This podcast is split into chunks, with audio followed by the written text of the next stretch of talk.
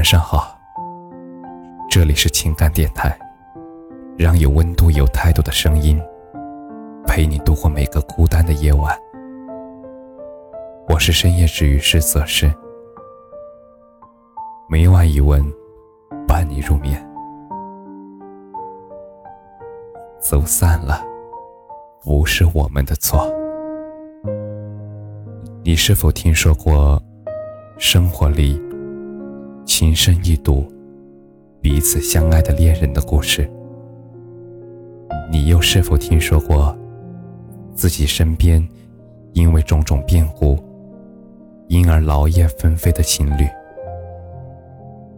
如果像这样两个截然不同的故事，发生在同一对恋人身上，又会是怎么样呢？我想为你讲述的，便是这样的故事。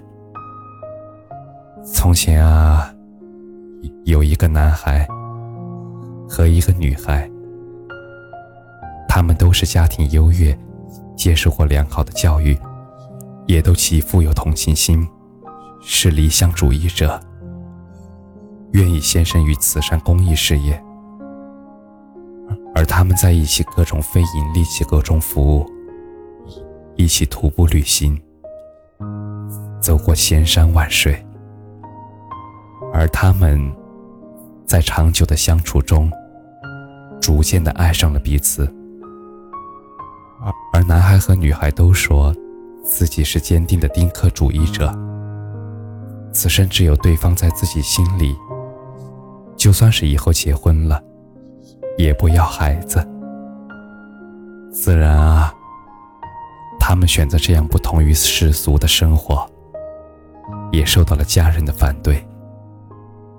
尤其是男孩的家人，他们的家族在当地很有势力，也十分的富有。他的父母一直期盼着独子在高等学府完成学业之后。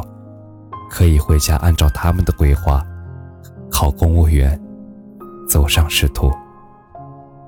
父母认为，以儿子的资质和学历，必然前途远大，何必要像现在这样，只给别人打工，既赚不了大钱，又不为人理解呢？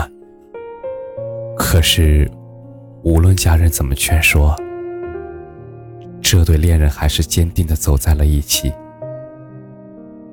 直到某一天，男孩忽然转变了想法。他说：“谢谢女孩一直以来理解他，陪伴他，但与世界对抗多年，他感觉累了，想走一条更轻松的路。”而与女孩分手之后，他回到了家里，接受了父母的安排，获得了一份稳定体面的工作，与一个门当户对、温顺寡言的女孩相亲，火速结婚。而隔年就传出了怀孕的消息，女孩大受打击，但不仅仅是为了恋情的失败。一次酒后，他倾诉道：“自己宁愿男孩是爱上了别人，与他分手，却不要是现在这样，眼睁睁的看着男孩变成了另一个人。”